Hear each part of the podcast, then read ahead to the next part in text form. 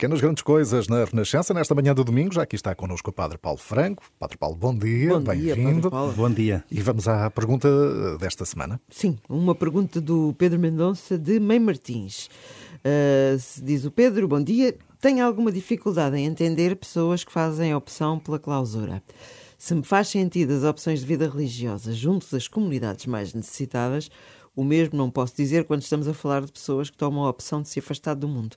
Que noção podem ter da realidade se não estão a par dela? Bom. Não sei se é bem uma pergunta, mas pronto. E depois o Paulo deseja-nos um bom programa. Muito Exato. obrigado, Paulo.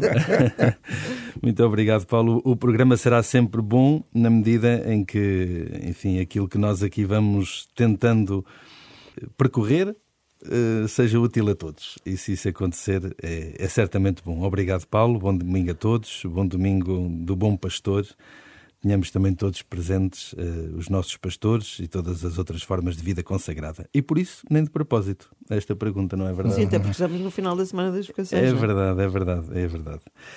Então, o Paulo, nesta hum, sua exposição e ao mesmo tempo uma pergunta que deixa no final, toca aqui alguns aspectos que eu acho que vale a pena eh, nós olharmos para eles.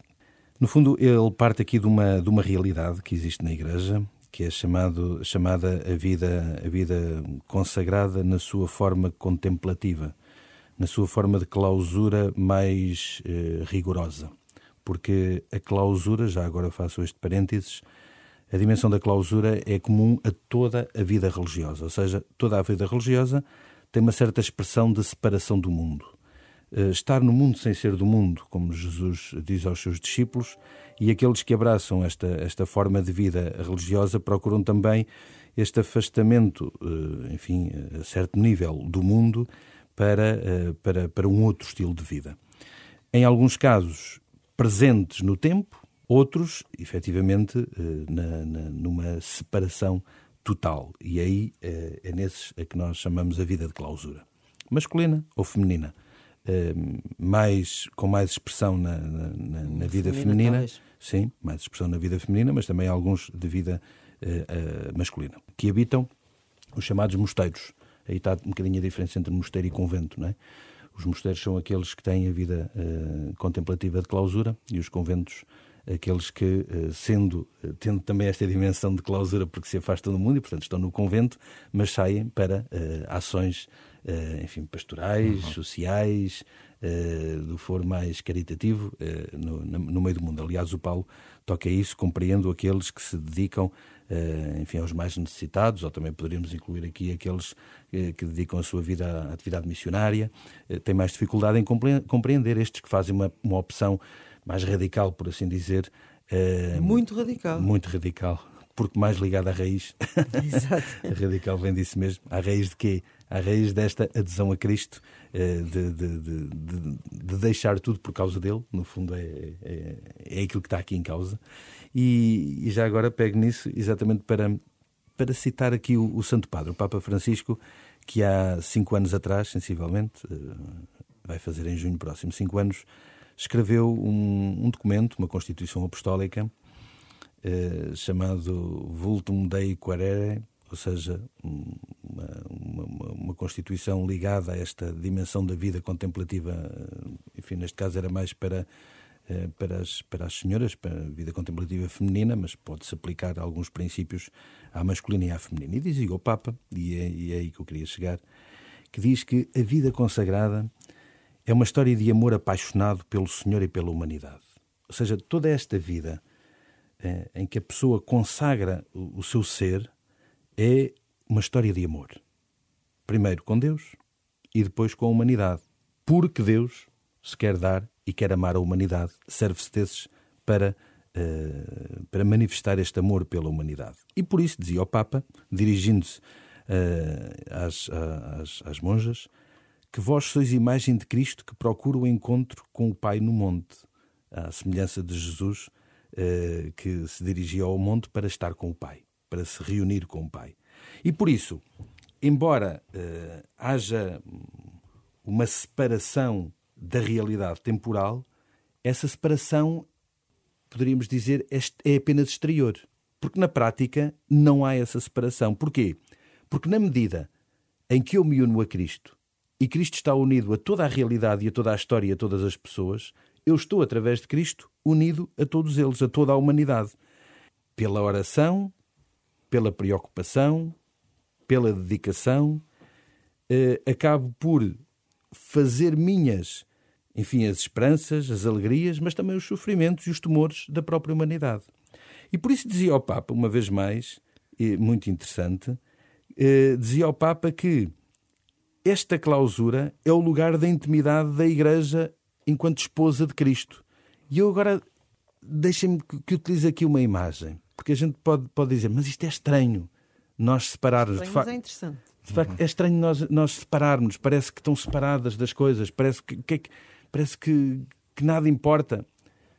Quando o amado está com a sua amada e vice-versa, o mundo podia parar.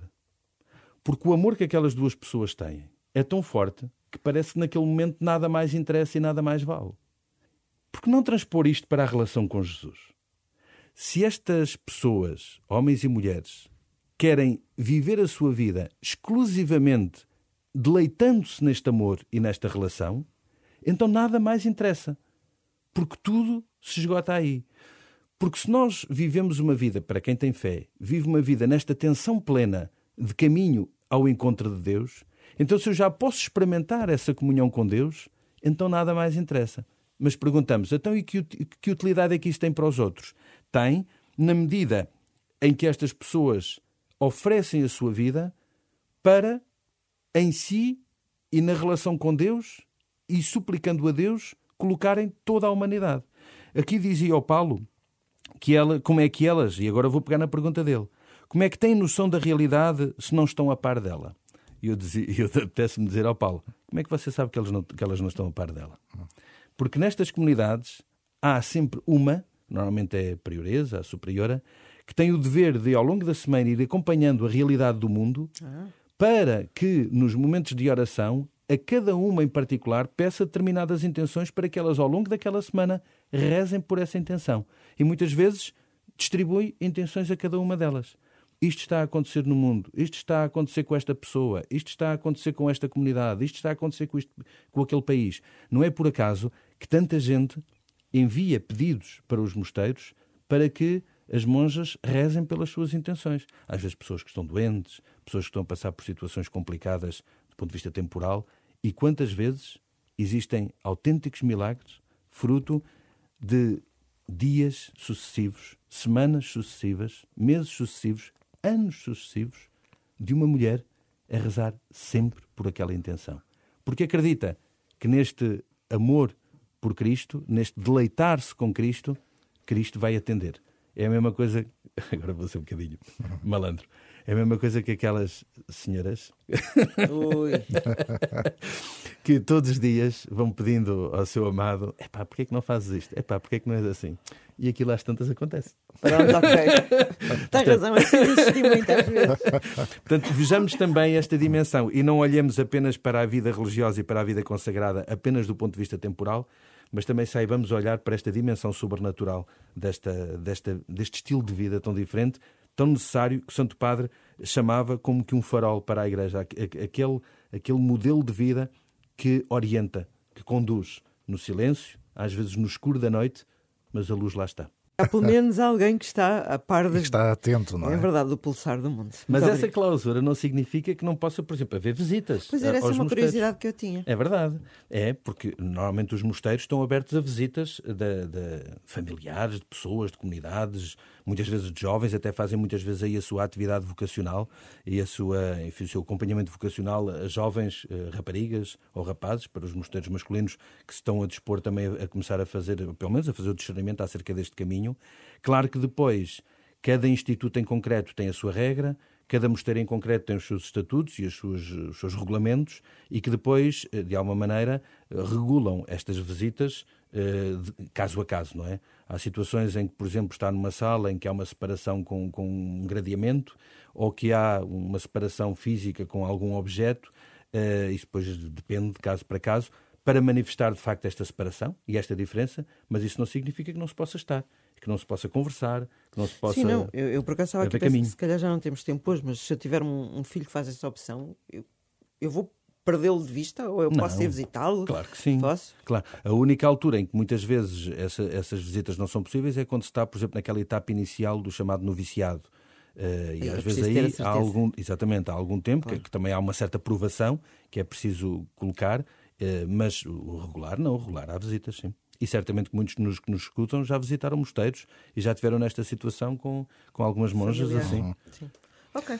Muito bem, e, e temos aqui eh, os nossos contactos para poder enviar as suas perguntas também eh, para o Padre Paulo Franco. Pode escrever para mim, antonio.freire.rr.pt, para a Dina, dina.isabel.rr.pt, ou então também, olha, por exemplo, agora mesmo através do WhatsApp, do seu telemóvel, para o número da Renascença que é o 96 2007 500 e eh, temos ainda também a página do programa em rr.sap.pt. Portanto, muitos Sim, sim. caminhos para Aí chegar até as nós. perguntas todas. Exatamente. Já não teve oportunidade de ouvir, está lá as perguntas e as respostas. Padre Paulo, Até bom domingo. semana. Bom domingo a todos, obrigado.